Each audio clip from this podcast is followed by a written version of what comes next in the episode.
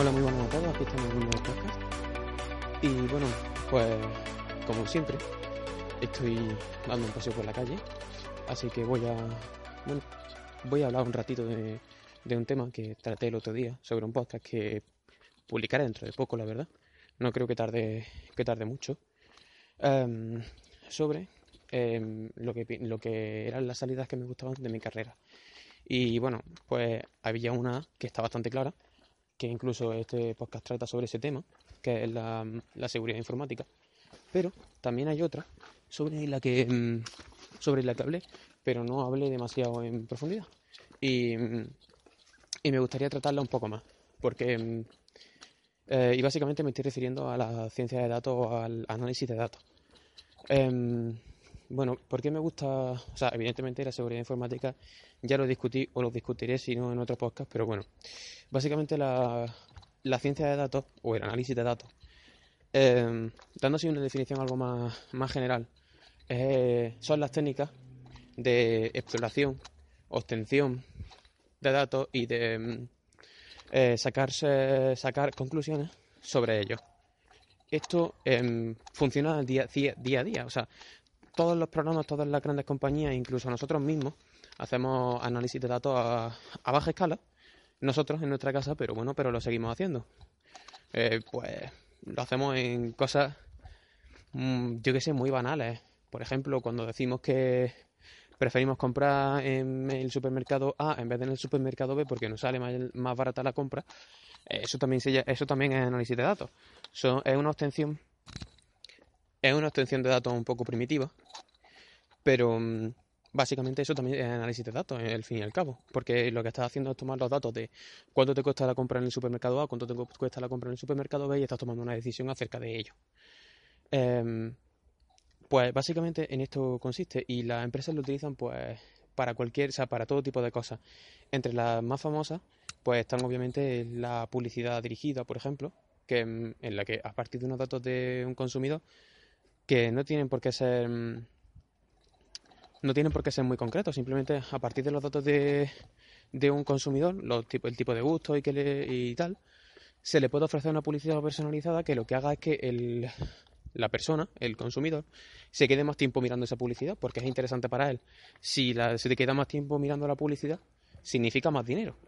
Esto se puede ver, por ejemplo, en YouTube. Tú en YouTube no es lo mismo que mires el anuncio los primeros 5 segundos hasta que puedas saltarlo, que que lo mires hasta el final o hasta la mitad del vídeo.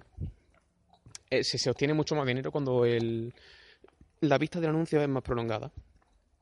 Pues básicamente se utiliza para este tipo de para este tipo de cosas para por ejemplo también se utiliza como obtención de, de posibles análisis clínicos en hospitales eh, también se utiliza para que aprendan para hacer que máquinas que aprendan ya por ejemplo eh, creo que hablé de los coches inteligentes pero también hay ejemplos más yo qué sé más de otro tipo de otro ámbito vaya como por ejemplo la el el programa Deep Blue que fue el que ganó jugando ajedrez al campeón de, ajedrez de ese momento, que no me acuerdo ahora mismo cómo se llama. Sé cómo se llama, pero ahora mismo no me acuerdo. La cuestión es que esa máquina lo que, lo que hizo fue eh, jugar muchísimas partidas de ajedrez, ya fueran simuladas o ya fueran reales, con otra persona delante, y aprender sobre el resultado de esas partidas, cuáles eran los movimientos que necesitaba hacer y todo este tipo de, de cosas, y cuál era la tendencia de una persona eh, de qué movimientos tiene que hacer. Básicamente, se puede, así diciéndolo de un grosso modo, se puede enseñar, se puede enseñar a una máquina a, a resolver un cierto problema cada vez, de, cada vez de una manera mejor.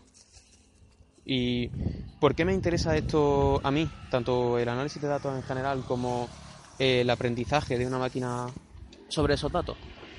Pues me interesa porque mm, está muy relacionado, está relacionado fuertemente tanto con, la, mm, con las matemáticas como con la informática. Entonces viene perfecto para, la, para, para mi carrera, porque el estudio de datos también requiere una, un manejo fuerte sobre conceptos de estadística, probabilidad y este tipo de cosas, que, mm, que los matemáticos se supone que tenemos bastante, o se supone que cuando acabemos la carrera debemos de tener bastante pulido. Eh, de todos modos, esto no impide que una persona, cualquiera, un ingeniero, cualquiera, se dedique a ciencia de datos. Pero para mi gusto, yo pienso que mi carrera casa perfectamente con este tipo de con este tipo de cosas. Y ya si nos metemos en terrenos más interesantes, pues podemos tener, por ejemplo, terrenos como el Big Data, en el cual tenemos un bloque tan grande de datos. Por ejemplo, imaginaros, yo qué sé, mm, imaginaros que Google, eh, que lo hace, recaba información acerca de todos los usuarios, lo que buscan y todos sus servicios. Ya no estamos hablando solo de Google, estamos hablando de YouTube, de, estamos hablando de Blogger, estamos hablando de Gmail. Todo este tipo de cosas las puede ir recabando, este tipo de datos los puede ir recabando Google. Pero luego, lo interesante es de ese montón de datos sacar algo interesante, sacar conclusiones. Básicamente, cuando los datos a analizar son suficientemente grandes, son enormes, entonces estamos hablando de que, es Big Data. Em, de hecho, hay, eh, por ejemplo, Google o, empresas de, que se dedican a al comercio online y este tipo de cosas, como Amazon, por ejemplo, no analizan datos que hayan guardado. A ver si me explico. No es que tengas un conjunto de datos ya dado y tengas que obtener conclusiones de ellos, no. Sino que conforme te llegan los datos, vas obteniendo conclusiones de ellos y vas aprendiendo sobre ellos. Eso también es una, una manera de análisis de datos que básicamente es la, más común en este tipo de empresas grandes, porque mm, la mayoría de las veces tú vas produciendo datos conforme pasa el tiempo. No solo la mayoría de las veces no los tienes no los tienes almacenados o no tienes por qué tenerlos almacenados. No todos, desde luego, porque si no imaginaros, imaginaros la cantidad de, de salas de servidores que tendrían que estar en alguna alguna web como yo que sé, como Facebook se almacenaran no solo nuestro usuario de contraseña y algunos datos más, sino todo lo que obtienen de nosotros. Sería un poco, un poco bestia. Pues básicamente eh, de esto trata, a, grosso modo. Y se puede, se puede enseñar a máquina a hacer cosas bastante interesantes. Por ejemplo, em, se puede enseñar, evidentemente las máquinas pueden aprender movimientos repetitivos y este tipo de cosas programándolos sencillamente, sin necesidad de que aprendan mucho, pero la cuestión es que el otro día vi por ahí que mm, un que un robot estaba no, no le habían enseñado a andar, simplemente estaba aprendiendo, es decir, habían programado un software que aprendía de ver cómo el resto de personas caminaban y pues eso se iba viendo como y el propio robot al caminar iba metiendo datos de qué es lo que tenía que hacer, cómo tenía que corregirlo y entonces al final la cuestión es que el robot acaba aprendiendo a andar muy bien. Y eso es interesante porque le está mm, otorgando capacidad de aprendizaje a una máquina que en, general no tiene. Y esto es lo, lo, voy a dar yo el siguiente cuatrimestre, que acabo los exámenes dentro de poco, no sé cuándo estaré publicando esto, pero hoy es 1 de febrero y yo acabo los exámenes el 9 pues para la siguiente semana después del 9 yo estaré ya empezando mi segundo cuatrimestre. Y en ese segundo cuatrimestre, una de las asignaturas que tengo es mm, inteligencia artificial, que estoy bastante interesado en ella y es una asignatura que me, gusta. Además es que el análisis de datos, eh, evidentemente la inteligencia artificial no va tanto orientado al análisis de datos, sino al aprendizaje de una máquina, ¿no?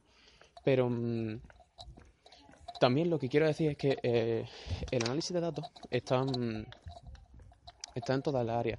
No solo en lo que estoy diciendo, en plan comercios que trabajen online y este tipo de cosas, no, sino que también eh, empresas de seguridad, por ejemplo, tienen un aprendizaje sobre cómo son los sobre cómo son el formato en el que son los virus, no tanto, por ejemplo, imaginaros imaginaros que sabéis que hay un tipo de virus en el cual el, el fichero binario se modifica con un cierto patrón. O sea, el fichero binario me refiero al ejecutable se modifica con un cierto patrón para asignarle funcionalidades maliciosas. Pues imaginaros que en vez de el, eh, el que te manda el virus, le pone, por ejemplo, al final del binario, le pone basura, le pone cero.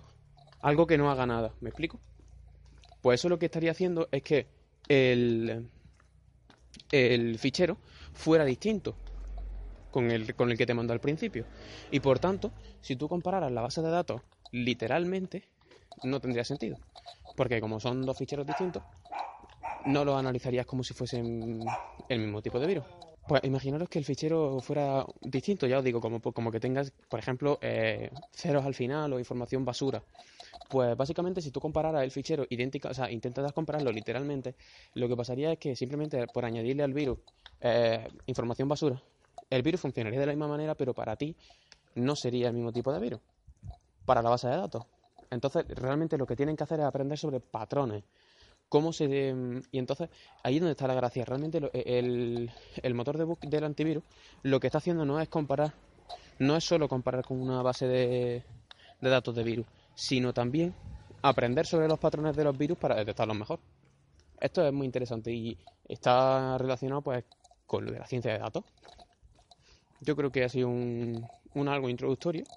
No sé si lo desarrollaré alguna, en algún momento o daré algunos conocimientos más.